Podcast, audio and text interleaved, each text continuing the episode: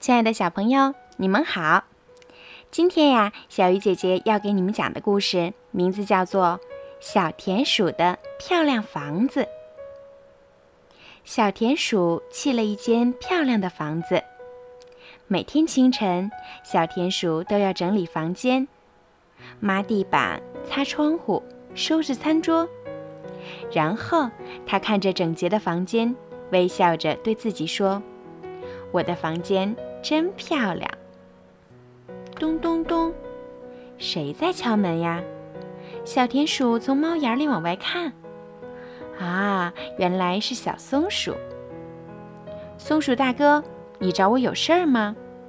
小田鼠隔着门问小松鼠。小松鼠说：“田鼠小弟，我想看看你的漂亮房间呢。”小田鼠没有把房门打开。小松鼠离开的时候有些伤心。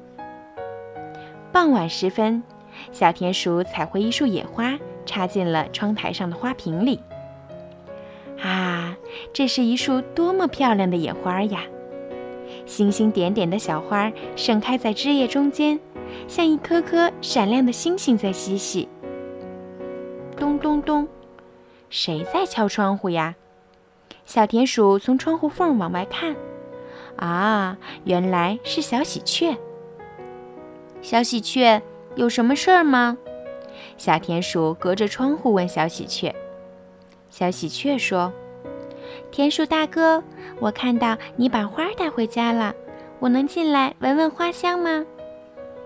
小田鼠没有把窗户打开。小喜鹊在小田鼠窗外的枝头站了很久，最后伤心地离开了。后来啊，有许多小伙伴都来敲过小田鼠的门，可是小田鼠却没有把小伙伴们迎进屋子里。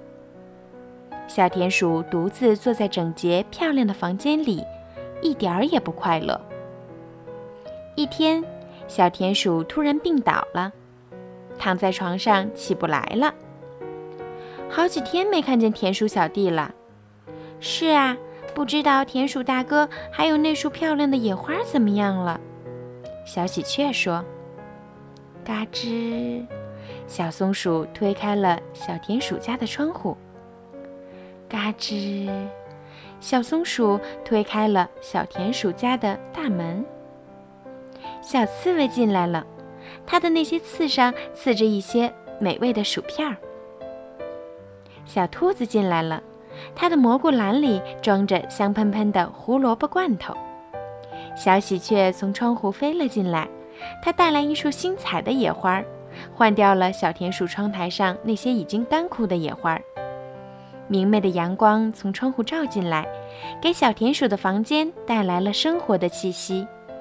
小田鼠笑了，它觉得小伙伴们的到来让自己的房间更漂亮了。